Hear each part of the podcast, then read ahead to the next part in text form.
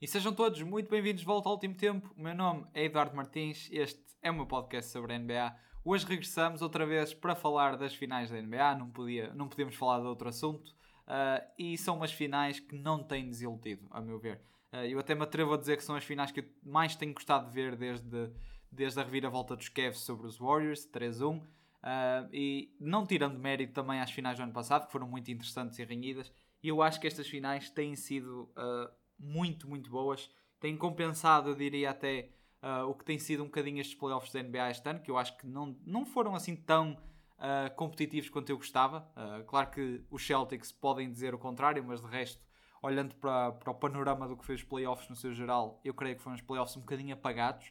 mas acho que estas finais têm sido, têm sido o oposto. Têm sido umas finais extremamente competitivas, extremamente renhidas.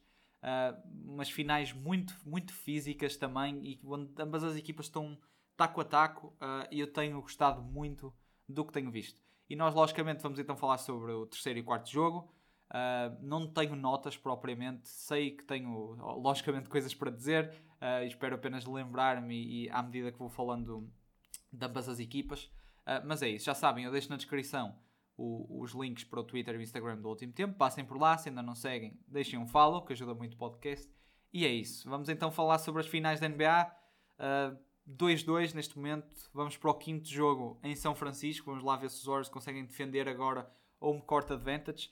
Eu, na minha previsão, tinha dito que ambas as equipas roubavam um jogo uh, na, digamos, na casa do adversário e que depois os Warriors defendiam home court advantage, os Celtics a mesma coisa, e os Warriors terminavam a vencer no jogo 7. Neste momento essa previsão até parece estar bastante acertada, vamos ver, vamos ver como é que as coisas se desenrolam daqui para a frente, mas também uh, acho que quem tem visto estas finais sabe perfeitamente que os, os Celtics são meninos para irem uh, a São Francisco roubar este quinto jogo. Uh, mas é isso, vamos então para as finais. Eu não sei se começo pelo terceiro jogo, uh, mas o, o, que eu quero referir é este terceiro e quarto jogo são sem dúvida decididos uh, nos ressaltos. Uh, algo que parece tão simples no jogo de basquete, algo que parece tão por vezes insignificante o, o, número de ressaltos defensivos que um jogador tem, eu acho que acaba por ser a chave para vencer estes jogos. e já vamos falar, vamos falar disso porque e eu vou começar por aqui, acho que faz sentido também estarmos a falar de, de ressaltos e, e, um, e, de como são importantes para vencer um jogo, vamos começar com as rotações. Vamos começar com as rotações porque eu acho que o Ime Udoka tem a sua rotação já muito bem definida. Uh, é uma aposta forte, logicamente, no, no seu starting five. Depois Derek White a ter imensos minutos e, e digamos que o Grant Williams e o Peyton Pritchard vêm, vêm perdendo minutos um, ao, longo, ao longo desta série e eu estou curioso para ver se o Grant Williams não volta a recuperar minutos. Um, porquê? O Steve Kerr, uh, a rotação que o Steve Kerr tem usado tem sido um bocado estranha. Eu acho que o Steve Kerr ainda está muito confuso com a maneira como quer jogar, porque ele neste terceiro jogo, um, digamos que as coisas não começaram bem para os Warriors. Um, Curry a falhar layups de borla, o mesmo posso ter do Thompson e do Wiggins, muitos cestos simples que os Warriors desperdiçavam uh, e os Celtics saíram melhor desde o início, uh, lideravam o jogo, comandavam o jogo, algo que eu acho que tem sido um bocado um, o comum nesta série. Acho que os Celtics saem sempre melhor, saem sempre com a liderança uh, e os Warriors depois lá vão um, equilibrando o jogo, conseguindo passar de vez em quando por cima dos Celtics e andamos sempre aqui a trocar, a trocar vantagens. Uh, mas neste terceiro jogo, os Warriors têm um terceiro período abismal, como sempre. Os Celtics desaparecem também no terceiro período, algo que tem sido um bocado constante. Um, e os Warriors têm a vantagem. Têm a vantagem no quarto período, penso eu que até era por um ponto. Uh, e eles tiveram um comeback incrível. E eu pensei, ok, isto, isto vai cair para o lado dos Warriors. A energia está toda para o lado deles. Uh, mas dá-se um timeout. E é aqui onde vem o meu problema com o Steve Kerr nesta série. É a aposta em Otto Porter Jr. em campo ao mesmo tempo que o Draymond Green. E isto, para mim, perdeu o terceiro jogo aos Warriors. Um, e, e porquê é que eu digo isto? Um, o, o, o Doka lança Robert Williams e Grant Williams para campo ao mesmo tempo e o Steve Kerr responde com Otto Porter e Draymond Green. O que é que eu acho que o Steve Kerr pretende com Otto Porter e Draymond Green? Eu acho que ele está disposto a abdicar um bocado da sua defesa uh, e, e, desta questão dos ressaltos defensivos uh, para ter um bocado mais firepower no ataque. para ter uh, um jogador como Oro Porter capaz de estar na linha de 3 um, a lançar os seus triplos, a ter de ser defendido e a abrir o campo um bocadinho mais para o resto da malta, como o Curry e como o Thompson. Só que a realidade é que o Oro Porter em campo, uh, tudo bem que ele também é um, ele é um bom defensor, atenção, uh, e de perímetro. Uh, a realidade é que o Oro Porter ofensivamente não estava a ajudar os Warriors e defensivamente foi humilhado. Não só ele, não só ele como o Draymond Green. estamos a falar de uma diferença de ressaltos ofensivos de 6 Neste terceiro jogo, os Warriors tiveram 6 ressaltos ofensivos para 15 dos Boston Celtics. É uma diferença muito grande. Isso deve-se, lá está, a este matchup do Otto Porter a defender Robert Williams e o Grant Williams no uh, Draymond Green. Uh, foi muitos ressaltos ofensivos, muitos pontos de segunda oportunidade para os Celtics uh, e as suas estrelas acabaram por aproveitar neste terceiro jogo. O Tatum teve 26, o Jalen Brown teve 27, o próprio Marcus Smart também esteve muito bem neste jogo, penso eu um, e, e, marcou muito bem de triplo. Um, e lá está, os Celtics aproveitaram estes ressaltos ofensivos, foram marcando os seus pontos, voltaram a ganhar a energia final do jogo e conseguiram a vitória no TD Garden. Um, e eu pensei, ok, ao menos o Steve Kerr já percebeu, Otto Porter e Draymond Green em campo não é para continuar. Uh, só que isto não acabou por ser o que eu esperava, ou não acabou por acontecer o que eu esperava. Quarto jogo chega e quem é que o Steve Kerr decide começar com? Uh, ele decide colocar o Looney no banco e coloca então o Otto Porter novamente ao lado do Draymond Green. Eu achei isto extremamente estranho, tendo em conta que o Kevon Looney teve 16 minutos, estou aqui a ver no, no terceiro jogo, e o Otto Porter teve 21. Uh, ah, e depois, lá está, o Otto Porter começa este jogo e vem exatamente os mesmos problemas. Uh, é, é, o problema dos ressaltos. O Otto Porter não é um bom rebounder e para além disso tem o, o Robert Williams, um dos melhores uh, rebounders da NBA, em cima dele. E isto era muito complicado para os Warriors, uh, mesmo a defender. Uh, e uh, eu acho que pelo menos fez-se luz na cabeça do Steve Kerr. Não sei se foi ele, não sei se foi alguém da equipa técnica que lhe disse: Ok, tu tens de tirar o Otto Porter porque isto não está a resultar. nós não estamos a ganhar nada ofensivamente com isto e defensivamente estamos a piorar. e é aí que o Kevon Looney entra. E é aí que eu estava a falar da importância de um ressalto defensivo. Algo que parece tão inútil tão simples, mas que é extremamente importante, especialmente nestas, nestas finais, neste tipo de séries. Porque o Kevon Looney é uma segurança para os Warriors. O Kevon Looney pode não ter a statline mais incrível de sempre. Ele neste quarto jogo tem 6 uh, eh, pontos, tem um bloco, tem um roubo de bola, tem duas assistências, tem 11 ressaltos, uh, lança 4 vezes uh, ao sexto, marca 3. mas é um jogador que esteve extremamente bem teve um plus-minus de 21, foi o plus-minus mais alto da equipa dos Warriors. Uh, e isto mostra a importância do Looney para os Warriors. É esta segurança nas tabelas que falta e que faltou no terceiro jogo, especialmente no final do terceiro jogo, que pelo menos o Steve Kerr percebeu-se a tempo uh, e que conseguiu mudar a tempo no quarto jogo. E, e vemos uma grande diferença. O Otto Porter começou, começou, é verdade, só que só jogou 14 minutos. Depois o Looney acabou por jogar a maior parte do jogo, com 28 minutos também. Foi ele que fechou o jogo uh, e, e, foi, e foi muito importante para os Warriors. Ele conseguiu uh, ressaltos ofensivos, conseguiu 4 ressaltos ofensivos. Uh, o Draymond Green, nesse sentido, também teve muito bem. E o Andrew Wiggins, atenção. são jogadores que eu acho que os Warriors também venceram este jogo devido aos ressaltos. o Andrew Wiggins teve 16 ressaltos, também quero salientar isso. O Curry teve 10, o Draymond teve 9. Uh, é uma diferença muito grande e, e, notamos que isto foi um ponto a salientar dos Warriors, porque eles tiveram 55 ressaltos para 40, 42 dos Celtics. É uma diferença muito grande. Uh, e eu acho então que os Warriors percebem o quão importante era para eles conseguirem estes ressaltos defensivos, não permitir pontos de segunda chance. E, e, eu estava a referir isso. eu estou agora à espera no quinto jogo de um Cavon Looney a começar novamente. Acho que o Kevon Looney não prejudica os Warriors a nível defensivo nem ofensivo, uh, honestamente. Acho que ofensivamente ele também vai contribuindo com, com os seus pontos simples, a lutar debaixo do cesto, a conseguir algumas faltas. Uh, acho que tem sido um jogador importante e que não, lá está, não, não acaba por limitar os Warriors ofensivamente. Logo, eu não sinto que haja necessidade de o tirar uh, para colocar um jogador mais poderoso ofensivamente, como um Jordan Poole ou um Oro Porter. E depois também quero falar de outra coisa, que é, que é o ritmo destas equipas. Eu estou farto de falar sobre isto, é algo que ambas as equipas focam muito, mas Uh, tem sido muito característico esta, esta série vermos os Celtics acelerar imenso e os Warriors também em transição ofensiva. São, é o estilo de ambas as equipas, elas gostam de jogar assim. Vemos muito o Tatum mal consegue um ressalto, partir para o ataque. O mesmo posso dizer do Jalen Brown, o Curry e o Draymond Green, a mesma coisa. Até o Clay Thompson, muitas vezes, quando consegue um ressalto, ele próprio leva a bola para a frente uh, e tenta acelerar. E, uh, e eu acho que isto eu não sei se isto tem ajudado propriamente as equipas, porque eu acho que uma das coisas que ambas as equipas, tanto os Celtics como os Warriors, têm feito muito mal a estas finais é proteger a bola uh, e tomar conta da bola.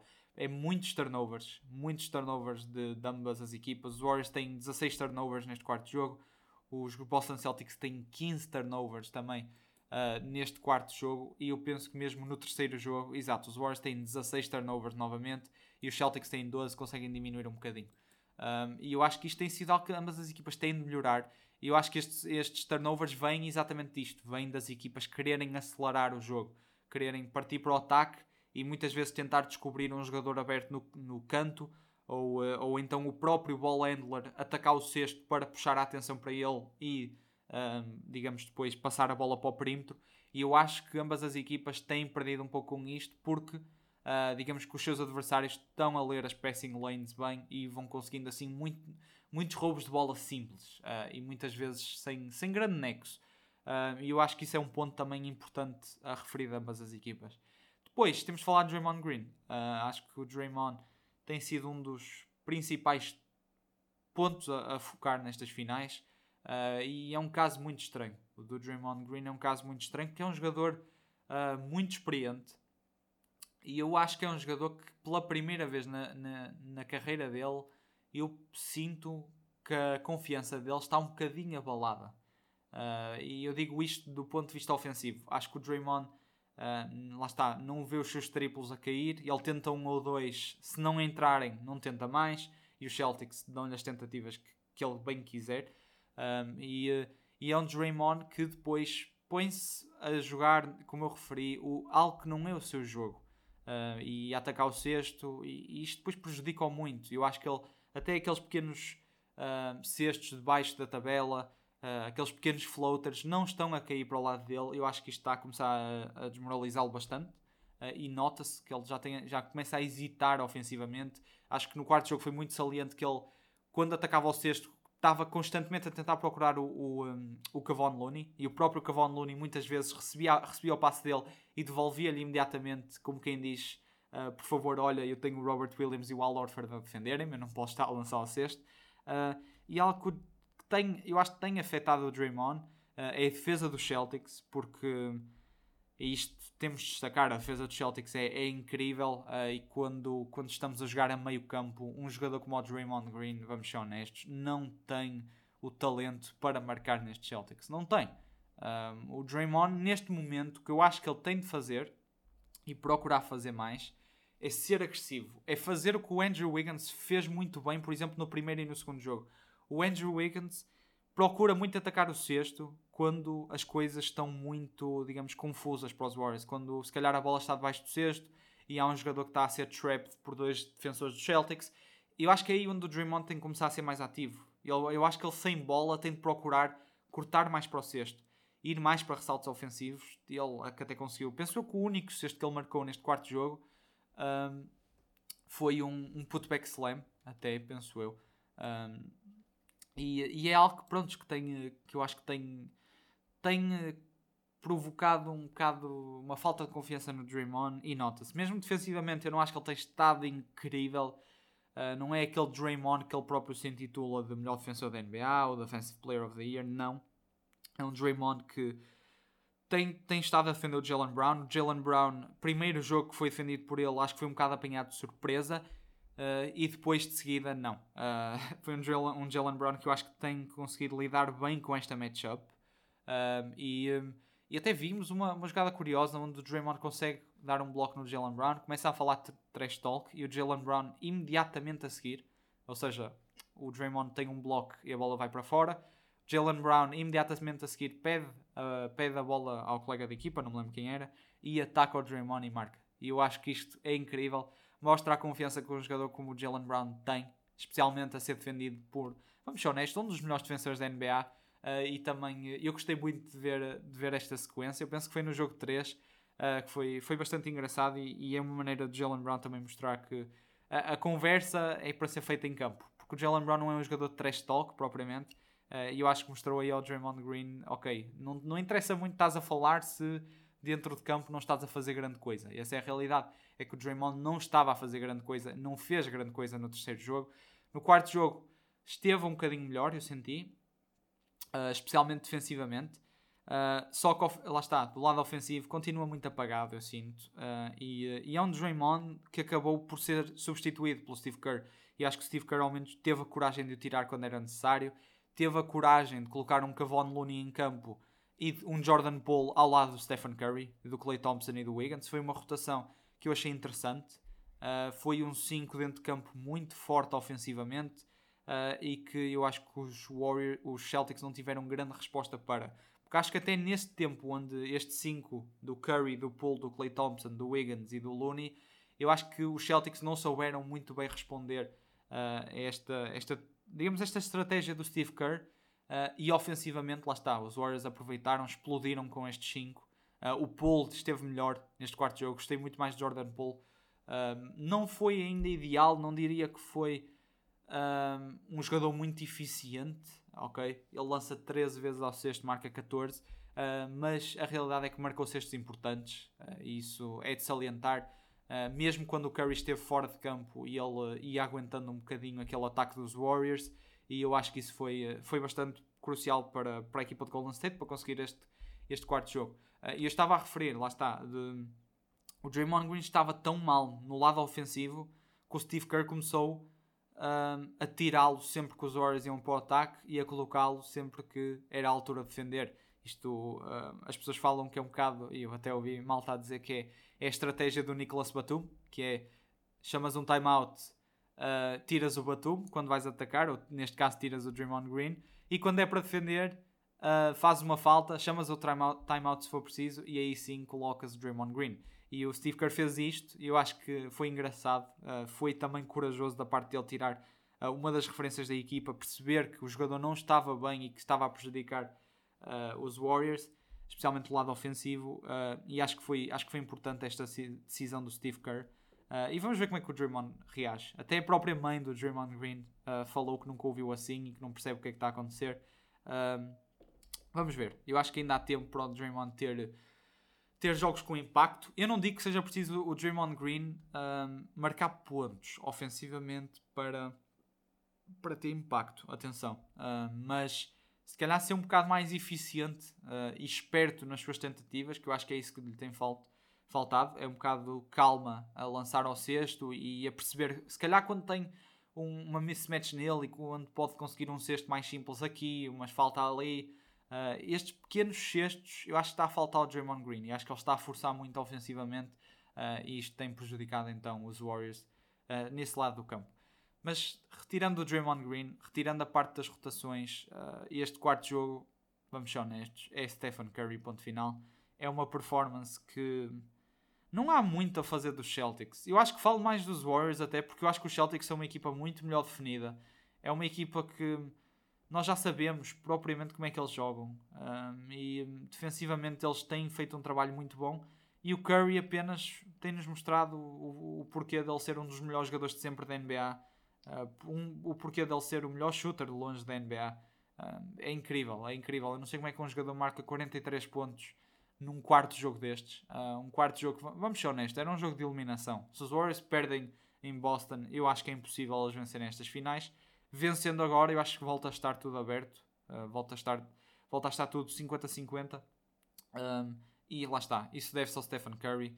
Deve-se uh, à eficiência que ele tem. E é isso que me tem chocado no Curry. É que uma coisa é marcar 43 pontos ao lançares 30 e tal vezes uh, ao sexto e se calhar uh, teres percentagens nos 30%. O Curry não tem feito isso. O Curry lançou 26 vezes ao sexto, teve 53% de field goal percentage, teve 50% de triplo. Ele lançou 7-14 da linha 3. Uh, ah, e, e, e é... já não há palavras. Já não há palavras para descrever o Curry. Eu acho que próprio, os próprios Celtics já não sabem o que fazer. porque uh, eles já pressionam tanto o Curry e mesmo assim ele encontra as suas maneiras para marcar. Ele não precisa de quase espaço nenhum uh, e, e, mesmo assim vai uh, descobrir os seus triplos e, e marcá-los muito rapidamente, quer seja assist screens, quer seja quase em jogadas de 1-2, onde ele passa a bola e devolvem imediatamente a bola para ele lançar de triplo. Eu acho que os Celtics pura e simplesmente já não têm resposta para o Curry. Já colocaram o Smart nele, colocaram o, o Derrick White, mesmo o Jalen Brown, quando está nele, não é propriamente a melhor ideia. Robert Williams tem dificuldades no pick and roll, uh, em drop coverage. O Al Orford, mesma coisa, também não está a ter grande sucesso a defender o Curry. Ou seja, já, eu acho que nem há muito a fazer em relação ao Curry. Eu acho que é rezar este ponto. Não é como se os Celtics não tivessem a pressionar o Curry. Uh, não, eles fazem imenso isso. Uh, é muito comum. Temos um pick and roll onde tanto, tanto uh, o, o on-ball defender do Curry como o jogador que está a defender o screener acabam por atacar o Curry na mesma, ambos. e isto tem sido, tem sido incrível do Curry. e é isso. Eu já não tenho palavras para descrever o, o que ele tem feito. e digo isto os Celtics são a melhor equipa. Uh, sem dúvida nenhuma, eu acho que é muito claro que os Celtics são a melhor equipa que os Golden State Warriors nestes primeiros 4 jogos, pura e simplesmente. Têm a melhor defesa, acho que executam melhor ofensivamente também, vou ser honesto.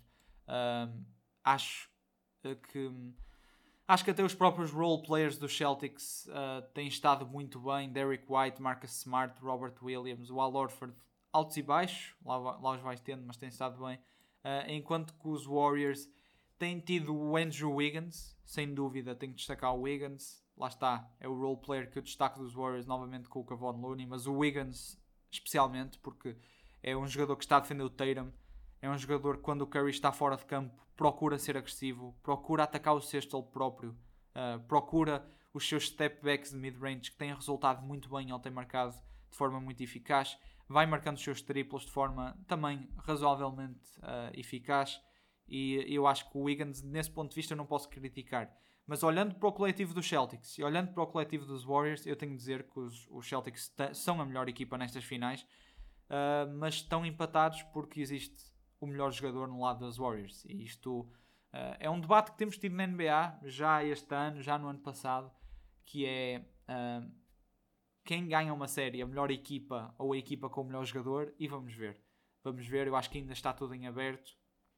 Um, mas sem dúvida que o Curry tem mantido estes Warriors vivos. Todos os jogos, acho que o Curry não teve um jogo mau ainda. Até no terceiro jogo, onde ele começou devagar uh, e as coisas não, não, começaram, não começaram muito bem para ninguém dos Warriors, na realidade. Uh, e ele tem estado, ele, ele consegue nesse momento onde está mal acalmar-se e voltar ao seu jogo e não forçar nada uh, e, ser, e ser o Stephen Curry que nós conhecemos. Uh, por isso, eu, eu acho que em relação a ambas as equipas é isso. Warriors, os Warriors são inferiores como equipa aos Celtics, mas têm o Curry. Uh, Clay Thompson também é um jogador que eu quero destacar porque acho que tem acordado um bocadinho mais, isso é importante. Neste terceiro jogo ele teve 25 pontos, foi melhorando. Uh, é um, eu sinto que é um Clay também que está a começar a encontrar o seu ritmo novamente, o que é perigoso para os Celtics. Uh, e é um Clay que defensivamente tem melhorado, eu sinto isso. Uh, especialmente no quarto jogo, quarto período, naquele 5 que eu referi de Stephen Curry, Jordan Poole, Clay Thompson, Wiggins e Kevon Looney, o Clay fez um excelente trabalho a defender o Jalen Brown. Uh, e, e parecia-me um bocadinho até ali uns flashes do Clay antes das lesões e gostei muito de ver isso também. Gary Payton, mais uma surpresa agradável, volto a referir para os Warriors. Defensivamente, vai ajudando muito, uh, vai ajudando muito. E, uh, e é isso. Eu, eu, nem sei se tenho mais algo a dizer em relação a esta série. Uh, acho que os Celtics têm executado um pouco mal no quarto período, vou ser honesto. Volto a referir, não sinto um, o, propriamente o, o, impacto ou o playmaking que eu vi de um Jason Tatum no primeiro jogo, talvez até num terceiro jogo. Sinto que os Celtics, quando perdem, deve-se muito mais uh, a ter a bola presa uh, num Jalen Brown, num Jason Tatum, mesmo o Marcus Smart também. E ele que tem sido até, eu acho, o jogador que vai marcando os cestos mais importantes para os Celtics. Quando os Celtics estão um bocado em baixo, não conseguem marcar já algumas jogadas. Acho que é o Smart que tem conseguido ir buscar estes cestos para continuar a empurrar a equipa, por isso também tenho que destacar isso. Uh, o Derrick White também tem lançado muito bem da linha de 3, ele que eu acho que também tem tido grande série. Um, e é isso. É isso. Eu acho que o Celtics tem executado mal no quarto período um, e isto tem custado um bocado. Um bocado. Tem-lhes custado um bocado, no fundo. Uh, e vamos ver, vamos ver como é que agora o, o Doka responde. Estou curioso para ver se o Al Orford vai ter mais minutos, ele que tem perdido algum tempo. Acho que o Grant Williams também era interessante explorar novamente. O Grant Williams é um jogador forte nas tabelas, é um jogador que, como eu referi no início do episódio, no terceiro jogo, uh, juntamente com o Robert Williams, uh, humilhou o Draymond Green e o Otto Porter nas tabelas e neste quarto jogo apenas jogou 12 minutos. E eu estou curioso para saber se vamos ter um Udoka a tentar responder ao Cavon Looney em campo, colocando se calhar um Grant Williams mais, uh, não sei, se calhar tentando fazer o que o Steve Kerr de certo modo estava a tentar fazer e manter o Robert Williams ou, uh, ou manter o Al Orford, peço desculpa, e colocar o Derrick White novamente. Por isso eu acho que ainda há nova... novamente eu estou uh, a repetir muito isto e parece um bocado uma repetição também uh, do, do último episódio, mas eu acho que há, ainda há muito a desembrulhar desta, de ambas as equipas, ainda há muitos ajustes a fazer um, e eu acho que depende tudo do small ball e do, digamos, do tall ball de ter dois centers do, do Celtics em campo. Acho que a série está a passar muito à volta disso uh, e gerir estes minutos do Al Orford, Robert Williams, Kevon Looney um, e uh, Draymond Green. Acho que tem sido um dos pontos que, que tem mexido mais com esta série.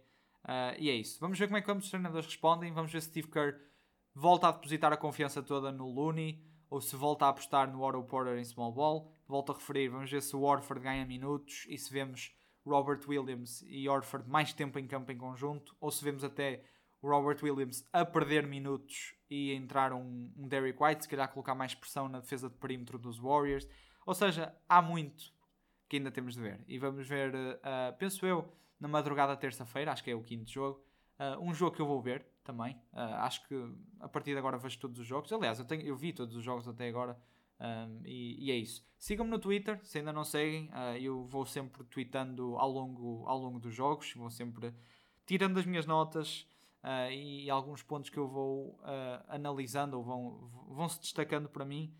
e é isso, malta. Eu penso que deste episódio estamos conversados. Vamos então ver o que decorre neste, neste best of three, digamos que agora é a melhor de três. Uh, e é isso. Da minha parte é tudo. Espero que esteja tudo bem com vocês e vemos-nos então para a semana, possivelmente para falar do quinto e sexto jogo. Uh, vamos ver se será, será preciso fazer, fazer esse episódio para uma análise de um jogo 7 ou não. Tchauzão, malta.